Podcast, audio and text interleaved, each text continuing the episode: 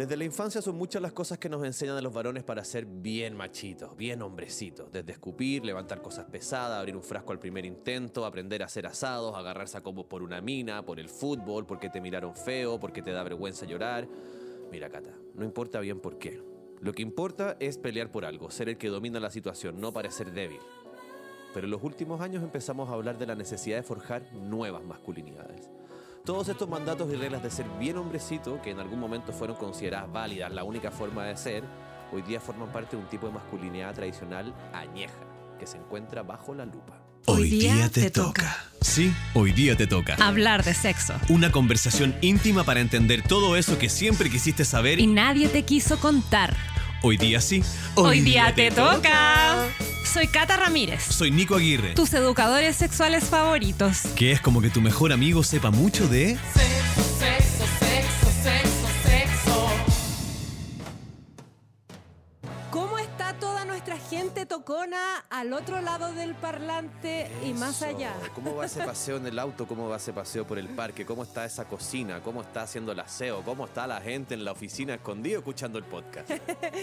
Hoy día, amigo, Amigo. para todos los tocones que preguntaron en el 8 de marzo, ¿y cuándo el Día del Hombre? Oh, Hoy no. día es el Día del Hombre. ¡Hoy es el Día del Hombre! ¡Que estoy contento! El Yo capítulo- pensé que eran los otros 364. Ah, sale para allá. ¿A dónde la viste? El capítulo de hoy día se titula Setitu. La A ver. Bien Machito. Bien machito, güey. ¿Para qué, amigo? ¿Por qué? ¿Por qué? A ver. Ah, porque yo creo que ya es hora de, mira lo que te voy a decir, A de preguntarnos si nos estamos preguntando las cosas. Para empezar a conversar. ¿Cómo? Ah, ¿Cómo a quedaste? propósito de un cuestionamiento. Mm.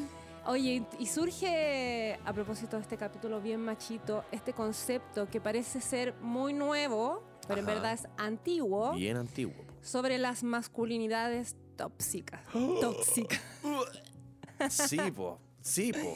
Y cómo eso eh, impacta la sexualidad de los hombres. O sea, en este sentido impacta todo, yo encuentro. Entendiendo también que la sexualidad no es solamente tu performance en la cama, sino cómo te relacionas con los demás, eh, cómo, manejas, ¿cierto? Gestionas tus afectos, eh, cuál es el, la relación que tienes contigo mismo, con tu cuerpo. La masculinidad tóxica puede estar empapando todos esos factores de ti.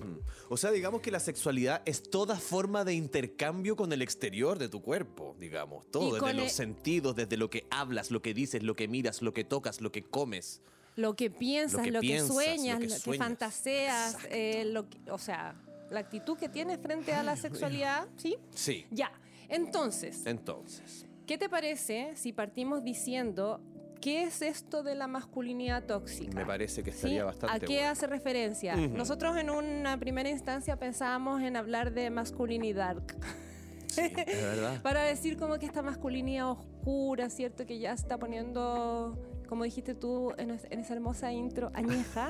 ¿Mm? Sí, sí. Ya, entonces vamos a usar todos esos conceptos. Machito, masculinidad, masculinidad tóxica para decir... Y yo quisiera mencionar ¿Sí? también masculinidad consciente. Después voy a hablar un poco de eso. Y no me pongan cara de hippie. No, no, no. Ah. Vamos a hablar de algo concreto. Ya, a los hombres tradicionalmente se les suele asociar con el estereotipo de ser más dominantes o competitivos. ¿ah? Sin embargo, pueden considerarse estas conductas tóxicas cuando se muestran Ajá. junto a actitudes misógenas, homofóbicas o que promueven la violencia, incluyendo la agresión sexual y la violencia de género. Ajá.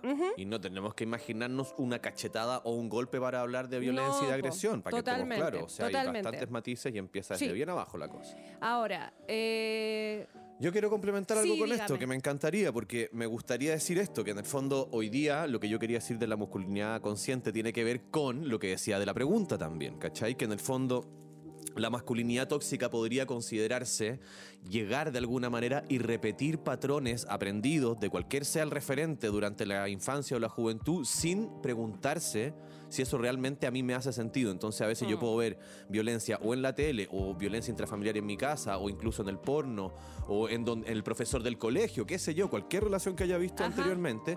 Y si yo voy y luego repito estas, estas acciones o patrones sin cuestionármelo, podría estar cayendo fácilmente en una masculinidad tóxica que no tiene nada que ver con una masculinidad consciente, ¿no es cierto? Que es cuando yo me pregunto si eso que estoy haciendo realmente me hace sentido y le da, digamos, valor a esta energía masculina que siento dentro. Ya, pero entiendo por qué a veces no es tan sencillo preguntarse si está bien o está mal cuando toda la sociedad está avalando estas conductas y te está diciendo que está bien y que la dijo gente que sería fácil. claro y que la gente que lo hace siento que agrede eh, está arriba del pony y en el fondo se las lleva a pelar no les pasa nada, ¿cachai? Entonces por ahí también es entendible que nadie se cuestione. Sí, Sí, está ahí. oye. Como dice el Jorge ahí, te- eh, por interno, intrínseco. Quiero, quiero aprovechar de comentar algunas cosas que venía pensando en el camino antes de, o sea, como ir, aquí está la pauta, la tenemos, pero Sí. algunas cosas que venía pensando porque quizás me podía ayudar a dilucidarlas antes de que se me vaya como la frescura. ¿Ya?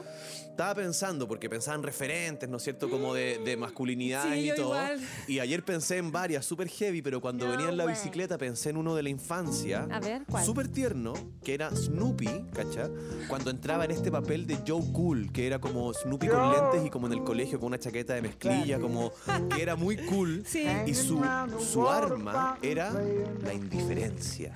No sé, yo creo que tiene que ver todo con el amor romántico, con una construcción más nueva, de no mostrarse tan disponible para generar este interés y claro, todos estos referentes que dices tú, como es que hay miles. Que Sí, había- no, sí son había- infinitos, No había pero es que- pensado en Snoopy, pero, No, pero- ayer estábamos conversando, por ejemplo, de Gris Brillantina. Y de Danny, que es Sí, eh, eh, John, John Travolta, ¿cierto? Que cuando está con su pareja Sandy, que es muy inocente, se muestra tierno, sensible, pero cuando está con los amigos, está en esta versión Me están grupiendo hasta loca, indiferente, eh, abacanada, ¿cierto? Claro. Porque al parecer todo lo que tiene que ver con la ternura, con la afectividad, no está tan ligado a lo, a lo agresivo del macho, Claro, ¿cachai? Como que pone en tela de juicio la masculinidad. Pensemos en todas las películas, como Hugh Grant también Sí, eh, siempre era como el soltero empedernido que no pescaba a nadie y que para las mujeres poco menos que era un desafío cambiarlo, porque a este macho hay que, hay que poco menos que Claro, hay domarlo. que domar a este potro salvaje. Sí. Claro, bueno, Batman. Después vamos a hablar un poco. Yo tengo aquí algo para que hablemos un poquito de American Psycho, que es uno de los grandes referentes del, de oye, un ese es trastorno de masculinidad tóxica, ¿no es cierto? Sí. Ahora, eso mismo, como el hombre que no se muestra indiferente, ¿cierto? Que se muestra enamorado, ¿cierto? El que es capaz de decir te amo y traduce ese amor en actos, eh, en general está asociado al- a la figura del sometido, ¿cachai? débil, del el ma- macabeo. macabeo. ¿Mm? Ya. Ahora, vamos, nosotros siempre hemos estado hablando de este guion rígido Ajá. y que tiene que ver con el rendimiento sexual, ¿cierto? Cómo hay que ser, cómo la masculinidad tóxica está de alguna manera de la manito, bien apretado con este tomadito. guion rígido, ¿cierto? Sí, que sí. Que tiene que ver con que la, mas- que la sexualidad masculina está atravesada por un montón de mandatos de cómo no ser, sobre todo eso, Sobre cómo todo no, no ser, ser, claro. qué cosas no decir, qué cosas sí hacer, como no sé, todas estas cosas como que son eh, bien impulsivas, ¿cierto? Bien como de macho, aquí te Claro, traigo, como botar Peter. todas las cosas del escritorio, ¿no es cierto? Ponerte en cuatro, tirarte el pelo, durar horas, ¿cierto? Como si la sexualidad fuese como una pauta que hay que repetir en un piloto automático. O sea, el, el guion rijo, ¿cierto? El, rijo. guión- El guion rijo mejor. Eh, Me el pregunto cuánta gente se habrá mandado la cagada de su vida al como mandarse a esa escena de despejar el escritorio así y haber votado como el computador o un vaso Oh. con alguna weá. Un vaso con agua arriba del computador. Si te pasó, escríbenos, por favor. ¿Ah? Ya, guion rígido creo que Sí, estás queriendo decir. entonces, que también eh, sabemos y lo hemos revisado en, nuestro- en otros capítulos que lo poco y nada que aprendemos de la sexualidad lo aprendemos de este porno mainstream Ujú. y toda la industria de la pornografía, ¿cierto? Ahora, estos discursos han sido nocivos y han generado que el sexo tenga que ver con algo que a los hombres les gusta mucho, eh, que es el control, ¿cierto? El control de la eyaculación, el control del cuerpo de la otra persona, el control del gemido. Yo estuve averiguando ahí, a los hombres parece que les cuesta gemir porque es una es expresión una de expres- sensibilidad, ¿cierto? Ya.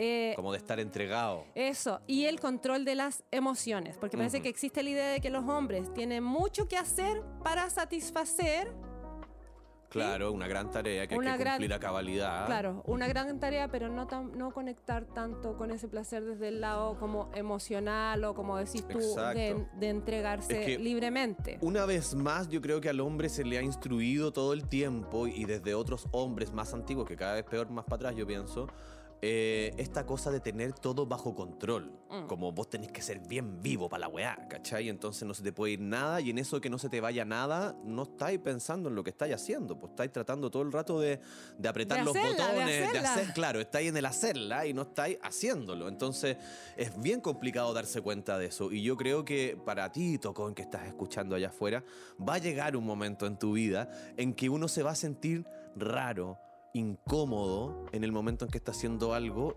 y ese puede ser el momento o de repetir ese patrón que uno trae aprendido como impuesto en el chip o decir, ¿sabéis qué?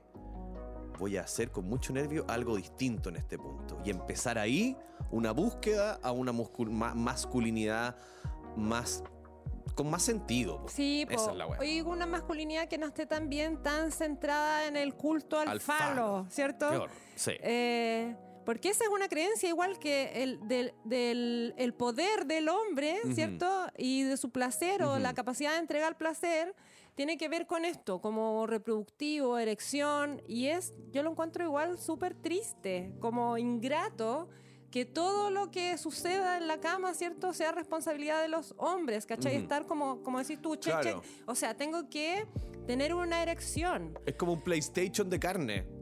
por decirlo así. como la imagen que se tiene del sexo. Sí, pues tengo que tener una erección, tengo que intentar que esa erección no se me vaya, tengo que intentar estimular a esa persona mientras tanto, eh, no irme antes que la otra persona Sí. y todo Estar es... seguro de que le estoy dando placer, porque a veces estoy dando placer y yo no estoy seguro y también estoy viviendo Sí, una miseria a la hora de estar teniendo el sexo. Y todo eso sin saber muy bien qué es lo que pasa con la otra persona, como en una desconexión. Entonces, que debe ser muy terrible estar con la cabeza así llena de cosas a Claro. cumplir cuando es un momento de soltar y de disfrutar. Ese es el punto. Oye, amigo, quiero preguntarte a ti, porque mm, los A ver. hombres en general eh, se ven, y por lo que hemos escuchado en, en Radioactiva también, que han Sí, llamado muchos hombres. los- Ayer Sí tuvimos un, un- un capítulo de Martes Hot cargado a la testosterona. Oye, es cierto que sí, estuvo bien. Estuvo muy bueno. Bueno, lo- ahí cachamos que los hombres pues, están como presionados a mantener una vida sexual activa en todo momento. Ajá. ¿Cachai? A Siempre vivir listo. y a vivir en torno a esta sexualidad y expresarla Y aunque no esté listo, abiertamente. Si viene el momento,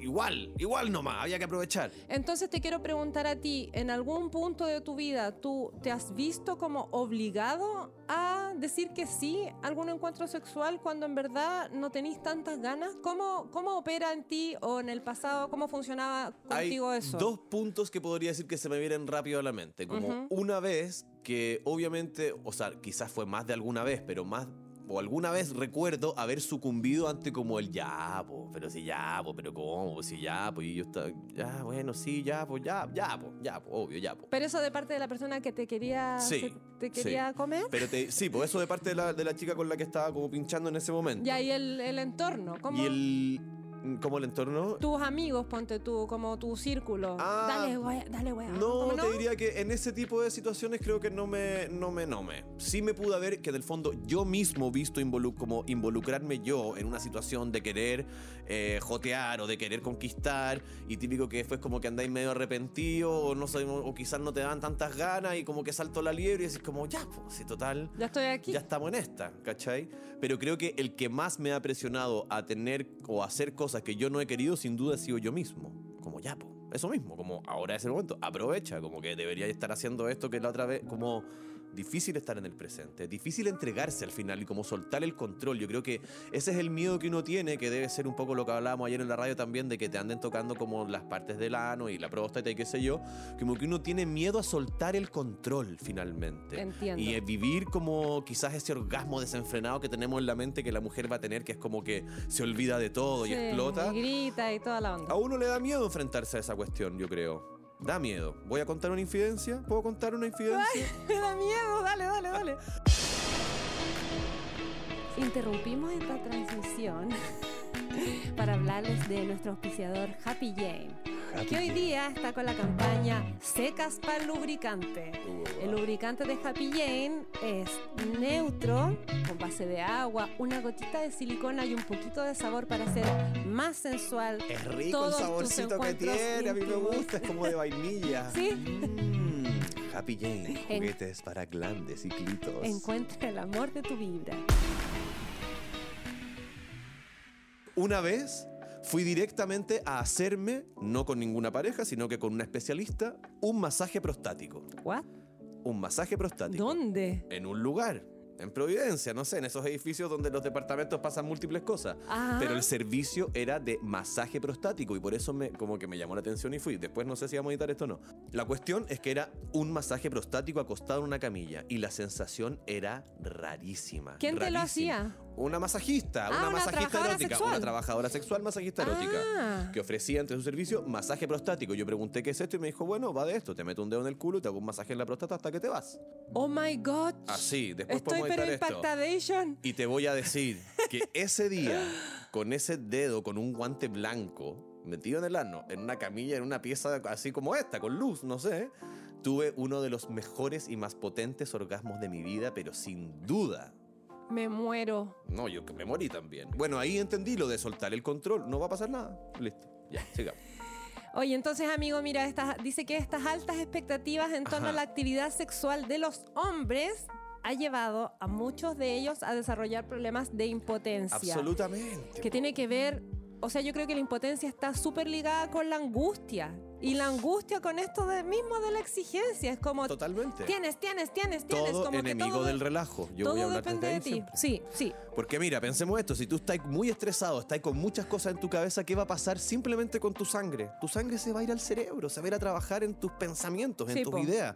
Entonces no va a estar en donde tú necesitas que esté en ese momento, que es por allá abajo, en la otra cabeza, si tú quieres, para que lo tengamos claro. Y la otra cabeza no va a poder estar haciendo lo suyo porque le falta sangre, le Ya, falta po. que tú relajes y que logres que tu cuerpo se ecualice, se equilibre. Eso a nivel biológico, pero a nivel psicológico, igual cuando nuestra mente está en un lugar de angustia, ¿cierto?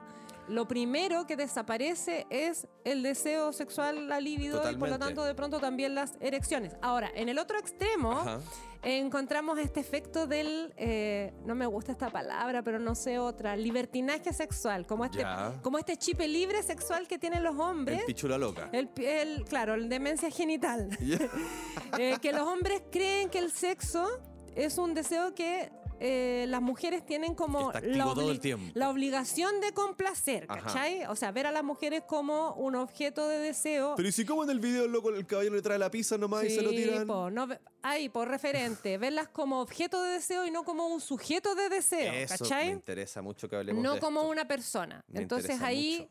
surgen muchos problemas que a mí, tú sabes que a mí me sulfuran. Yo sé que te sulfuran, Que ya veo cómo te pones. El acoso callejero, el acoso Sí. sexual, las violaciones y de nuevo muchos casos de violencia en distintas escalas, como Mm. pensar que la otra persona está, el hasta- está al servicio de este deseo sexual de los hombres, permitido, de chipe libre, eh, irrefrenable, Mm. Digamos que de frentone que hay un tema que va a pasar hasta que, insisto, el hombre no sea lo suficientemente hombre para pensar si lo que está haciendo le hace sentido, que la relación entre, en una pareja idealmente tiene que ser entre una relación entre iguales, pues, ¿cachai? Como que seamos iguales. Y eso es algo que el hombre no está preparado. No, está, no ha sido criado para eso, para estar en igualdad de situación. Siempre tiene que estar como por sobre, como manejar un estatus más alto, ¿cachai? Como, Mm. Entonces empieza a pasar que uno también empieza a objetis, ¿cómo se diría? Como a ser objeto de ¿Ya? la propia pareja, ¿no es cierto? Para esto mismo con la sociedad y los amigos, por ejemplo. Como, ¿Cómo? mira qué guapa mi polola, por ejemplo. Ah, porque eso igual está súper ligado a la Oye, si mi chanchita está contenta con la relación que Sí. tenemos porque yo le doy sus tres veces a la semana, no sé qué, le compro su cosita. Si es tan Competitivo. inteligente y es tan bonita, la vuelvo en un objeto, en un trofeo para Como mí. un trofeo, mira la mansa guaya que me estoy Y comiendo. juro que estoy haciéndole un cariñito y haciendo un nanay y no, estoy haciéndolo pésimo. Sí, porque una, cosa es admirar a tu pareja Ajá. y otra cosa es ostentar el aspecto de tu pareja con tus amigos. Y ¿cachai? estemos de acuerdo Como- que para admirar al menos tengo que estar al frente o Sí, ser lo po. suficiente humilde para mirar de abajo hacia Sí, arriba. Sí, pero eso cuesta igual. Muchísimo. Eso si nadie dice que es cuesta. fácil. Pero estamos tratando de Confirmo, levantar los lugares que cuesta. que por si nuestros tocones y toconas se están encontrando contra estas paredes y rebotan ahí, que sepan que hay que pegarle un par de veces más y se cae el muro. ¡Vamos! Amigo, estoy como... Que queréis que es que Me, prendo Sí. también. En esta investigación para Ajá. esta pauta Sí. tan bonita que nos tenía tan entusiastas, Uh. estuve revisando una página en Instagram que me gusta mucho que se llama arroba ilusión viril. Ok. ¿sí? Que es una página que eh, manejada por hombres, ¿cierto? Que incentiva una masculinidad más consciente, nuevas masculinidades. Y el director de Ilusión Viril dice lo siguiente. ¿Puedo leer? Por favor. Dice que hay algo en el deseo sexual femenino que está puesto en el hombre protector y seguro. ¿sí? Y como lo personal es político, si sigo deseando en el ámbito pri- privado a una figura como bien machita, ¿sí? Esto se replica también en la esfera social. Entonces, una, una de las aristas de la, masculinidad, de la masculinidad tóxica es la exacerbada importancia que se le da a la virilidad. ¿Me sigues? Te sigo. Ya. Entonces, existe una preocupación constante de los hombres por ser capaces de satisfacer al otro desde una perspectiva sexual. En muchos casos, la seguridad personal del individuo está puesta en eso. Es lo que los lleva a consumir medicamentos con la expectativa de potenciar todo este desempeño. ¿Sí, Luis? No, no me acuerdo cómo es el nombre, pero es Uribe el, el- apellido del director. Dice, uno de los problemas que genera esto es que al existir una autoexigencia de rendimiento, sumada a la idea de que los hombres tienen que ser infalibles, las consultas por disfunciones sexuales se retrasan. ¿Cachai? Exacto. Dice que los hombres se demoran en promedio entre dos y tres años en ir a un especialista por problemas sexuales. Y muchas, muchas veces lo hacen solo porque la pareja los empuja. Claro. No Pero quieren si no- reconocer, cuesta reconocer. A mí hay algo de lo que tú mencionaste acá Sí. que me parece que es fundamental como llevarlo más al simple, porque a veces cuando uno le dicen lo que uno hace en la intimidad o lo que uno hace con su cuerpo es política, amigo, tu cuerpo es territorio, no sé qué, como todo eso Ah, sí. cuesta entenderlo igual sí, a pues veces. cuesta entenderlo, parece como un panfleteo. igual. Exacto, parece un panfleteo, pero me parece que es importante porque nosotros ya nos propusimos poder hablar de este tema queriendo sensibilizar a nuestras toconas y tocones y no Mm. tratar como de estar haciendo ejemplos súper burdos ni nada porque no, simplemente queremos habitar ese otro espacio, esta masculinidad a la que estamos planteando. Entonces, plantearse frente al hecho de que un cuerpo es político o que todo lo que yo hago es política es porque eres un ejemplo más de esta sociedad que está haciendo cosas consciente y acorde a lo que siente y lo que cree y no eres uno de esa masa que está replicando patrones añejos que nos tienen medios podridos, como por ejemplo estar acudiendo dos años tarde Sí. a tu consulta sexual. Si tú fueras a la hora y fueras lo suficientemente sensible, hombre, para poder acudir a tiempo, ya estaríamos hablando de una sociedad más sana, si es así de simple, como que... Pero, pero Tiene que ver con que lo que eso. dijiste eso, está repitiendo patrones, porque si en el fondo todas las mujeres seguimos este guion rígido de que el hombre como viril, como el que eh, con el que soñamos. Ajá, el Tarzán, ¿no es cierto? El Tarzán es Terry Granchester de Candy Candy, ¿cachai? Como este weón indiferente, pelotudo, malo, que te hace sufrir y que en el fondo implica un desafío para nosotros Como que te poder activa las emociones desde la carencia. Retenerlo, como Eh. decía la entera del el capítulo pasado, ¿cachai? Sí, Cuando sí. nosotros también eh, pensamos eh, y nos cuestionamos, ¿es este el hombre que me va a hacer feliz, que llena mis expectativas, que me da como tranquilidad y no me significa una angustia de tener que como retenerlo. ¿cierto?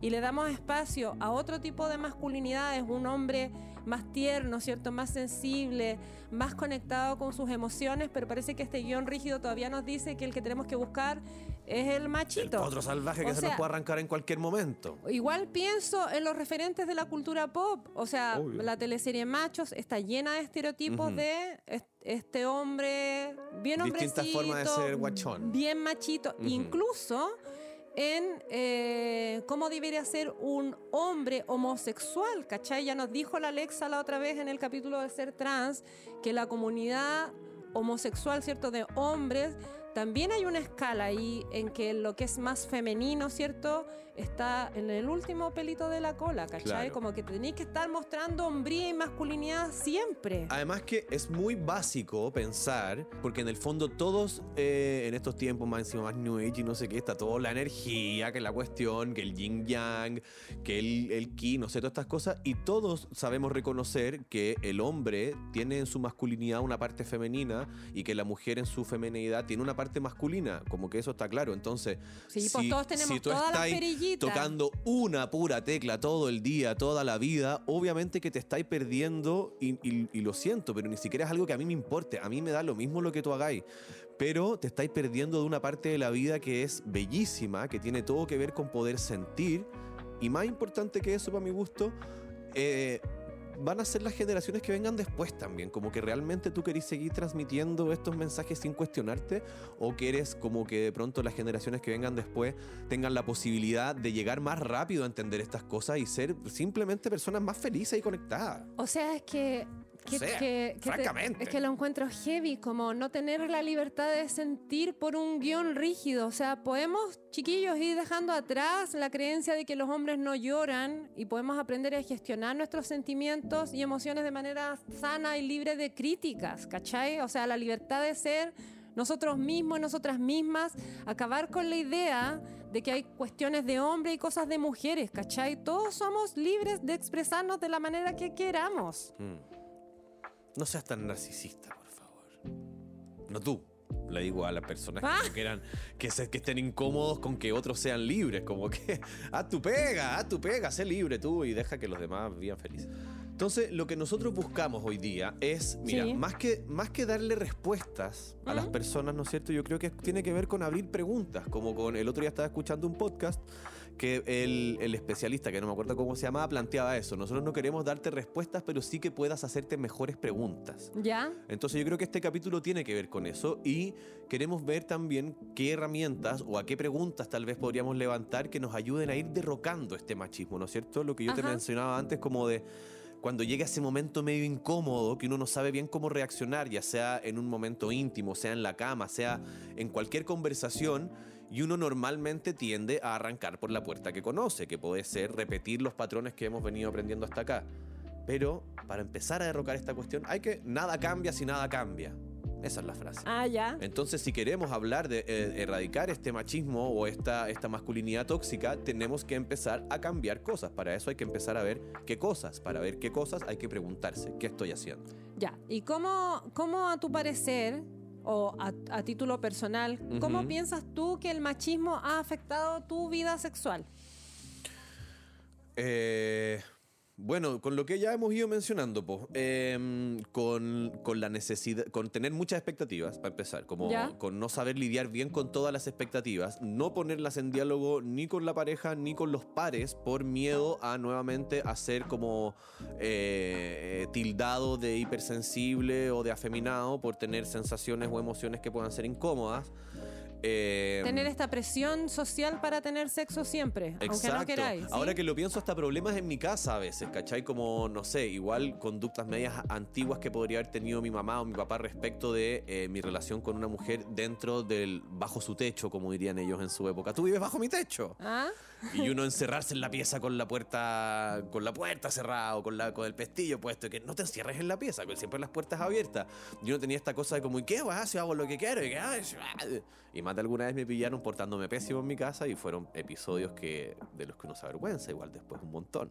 Por querer llevar la contra y hacer las cosas a lo machito como uno cree que tiene que ser. ¿Y, y qué? ¿Y qué? Yo mando aquí. Entiendo. Y también yo creo que el machismo afecta a los hombres porque dejan de hacer cosas que les gustan porque supuestamente son cosas de mujeres. Mm, ay, ¿cómo qué? ¿Qué podría ser?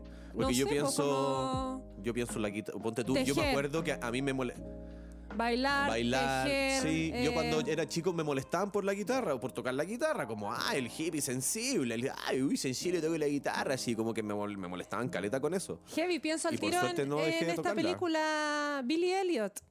Que Billy Elliot tenía una pasión tremenda por el ballet y todo su entorno, que era un entorno muy masculino, su hermano mayor y su papá que trabajaba como en las minas, o sea, estaban Sí, con los pelos de Sí, punta, como que no, eso no se podía, era cosa de maricones, ¿sí? Bueno, desde ese lugar, el teatro, yo reconozco que a mí igual, por suerte, desde bien chico me empezó a abrir la cabeza porque ya te empezáis a cuestionar estas cosas, Mm. empecé a tener clases de danza que te empiezan a hablar de también, oye, a mí me pasaba que yo era bruto, bruto, me caía como un saco de papas, siempre que pasaba por algún lugar pasaba botando cosas, le pegaba sin querer a las personas o por juego apretaba y apretaba muy fuerte. Muy poco cuidadoso porque Súper. en la cajita del estereotipo de género. Eso estaba súper bien. La cajita rosada es la del cuidado. Entonces Claro. nosotras tenemos que ocupar poquito espacio, tenemos que cuidar ¿cierto? a las Exacto. personas que están enfermas, cuidar a los niños. Entonces en clases de danza y de teatro te empezaban a hablar de la conciencia corporal, conciencia corporal. Y decía, ¿qué es esa weá, conciencia?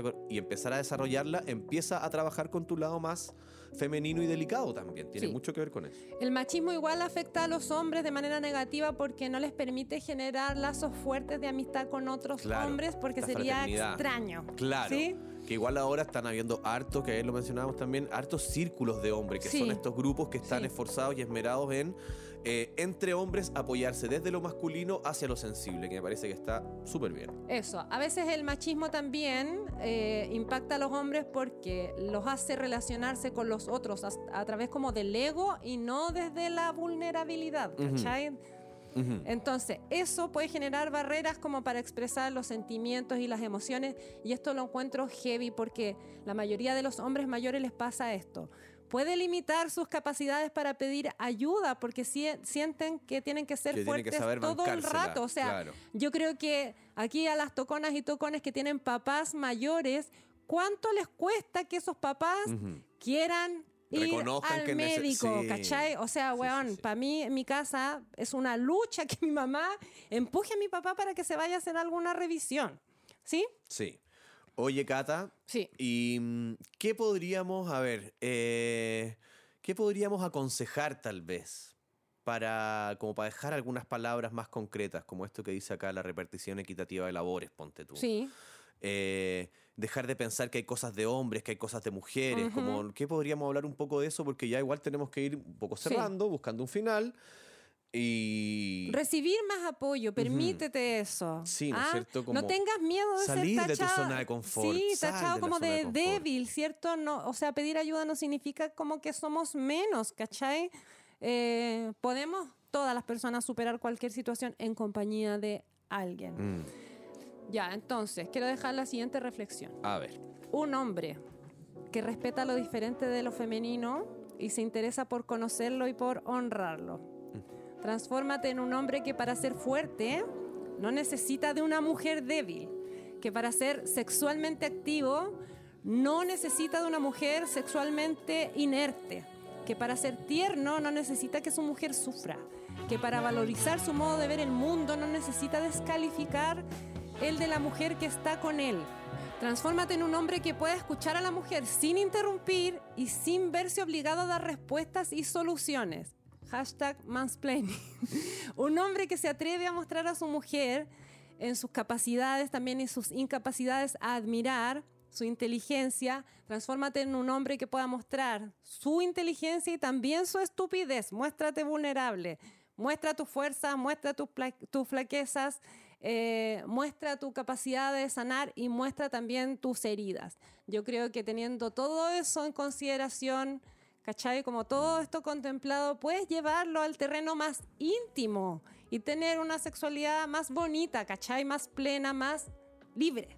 Es momento Ay, de reconocer y mostrar afecto al resto de las personas en tu entorno. es Mm, hora sí. de que entiendas de que el amor romántico también ha obstaculizado y complicado el hecho de que uno pueda ser una persona que demuestre afecto por las puras, por las ganas de, como lo haces con tu mamá, con tu abuelita, puede ser con un amigo, con un desconocido, con la mujer que amas.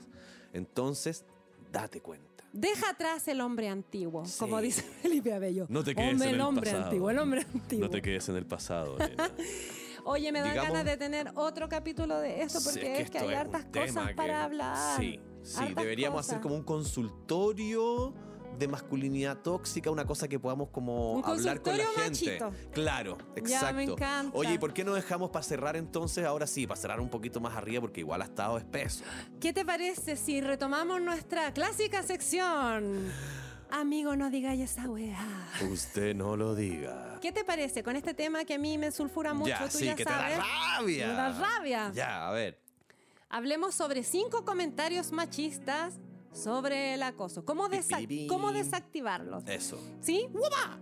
Dice, Yo digo el título y tú decir la bajada. Ya, bacán. A los hombres también los acosan. oh, ya, de acuerdo con la ONU, por cada hombre víctima de acoso y violencia, hay nueve mujeres que lo han sido. Por lo tanto, aunque el acoso de mujeres hacia hombres también existe, es incomparable, ¿cachai? Como a los hombres también los acosa, minimiza la gravedad de la situación de, viol- de violencia en contra de las mujeres. ¿Sí? Sí. Ya. Oye, ya, uy. De que no le gusta, que no te gusta el acoso callejero. Te encanta el acoso callejero. Lo que no te gusta es cuando te lo hizo un hombre feo. Wow. Ya, el cómo reaccione una mujer ante un piropo no depende del físico de quien lo diga, sino del contexto y la manera en el que ocurre. ¿Qué es el contexto? Normalmente sin, consentimiento, sin consentimiento de la parte que lo recibe y con total falta de respeto de la parte que lo emite. O sea que yo debería decir, señorita, ¿le puedo dar un piropo? Sí, Ahí, po. sí, podría ser. Claro. Sí. Está más rica que la chucha. No, No, pero sí, ya, sin respeto po. no, pues ya. no. El hombre llega hasta donde la mujer se lo permite. Así nomás la cosa. No, el consentimiento claro, libre, consciente y voluntario es el límite claro que se tiene que respetar en toda relación. Si un hombre rebasa esos límites con una mujer, la responsabilidad es enteramente del hombre. No, ay, pero si no quieren que la acosen, ¿para qué se visten así? Óyame que te quiero pegar. Si estoy haciendo un es una personaje. actuación, una actuación, pero yo, yo, soy actor. yo también me estoy entrando en el personaje. Me decía que pongo esa voz para que se tire que soy un unga unga. Ya, el acoso no tiene que ver con la vestimenta ni con la edad, sino que con conductas machistas cuya base es la falta de respeto absoluto por la persona que se tiene delante y un intento de demostración de poder hacia ella.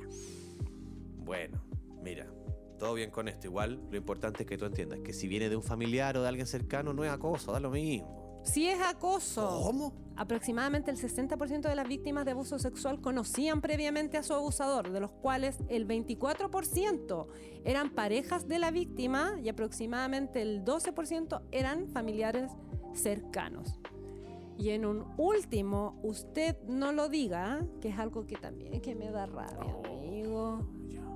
Cuando hablan de las feminazis, ver, ¿por qué no hay que decir feminazis? obvio, comparar a las feministas a favor de decidir sobre sus derechos con el holocausto nazi me Es parece que nefasto. es totalmente un acto cobarde. es nefasto. Entonces, amiguito lindo, como conclusión, parece que resulta urgente que los varones revisen sus formas de vincularse con las mujeres, pero también con otros varones. Incluso con ellos mismos. Hacerte la pregunta, evitar la incomodidad. Sí, asumir la tarea de repensar la masculinidad y revisar todas esas reglas y mandatos que eh, se fueron aprendiendo y que eh, parece que todavía tienen un imperamento. Están totalmente en- instalados. Sí, que sí, sí, sí. picotas, unos chuzos, hacer una pega bien de machote ahí para andar sacando esos candados que tenemos pegados. Esto lo tenía anotado. No se trata de dejar de ser hombre, no se trata de renunciar a tu masculinidad, se trata de repensarla, replanteártela, revisitarla, preguntarte si te estás preguntando las preguntas indicadas, preguntarte si estás entregando el amor que quieres entregar. ¿De qué se trata? De resignificar lo que implica ser varón, de tensionar los límites de ese molde que se llama masculinidad y cargarla de nuevo sentido. Se trata de un reclamo urgente de nuestras compañeras y una oportunidad para vivir un poco más libres. Así que ya lo sabes. Sí. Aprieta la campanita. Cinco estrellas. Ay. Sube el volumen. Prepara. Dile ahí, hey Google, hoy día te toca. y si tienes un llamado de emergencia sexual, Catalina, Contástanos en Radioactiva eh, todos los martes hot ¿A de las? 12 a 2 de la tarde en la 92.5 junto al show de la señora Hortensia. le mandamos un besito. Y ahí podemos estar conversando en vivo y en directo Eso. de este tema y muchos más. ¿Qué te parece? Me encanta. Nos vemos la próxima semana. Eso, besitos. Eso, besitos. Que estén muy bien. Hoy día te toca es un contenido original de Podium Podcast. Para escuchar más conversaciones como esta, entra a podiumpodcast.com, Spotify o donde escuches tus podcasts. Síguenos en nuestras redes sociales y búscanos como Podium Podcast Chile.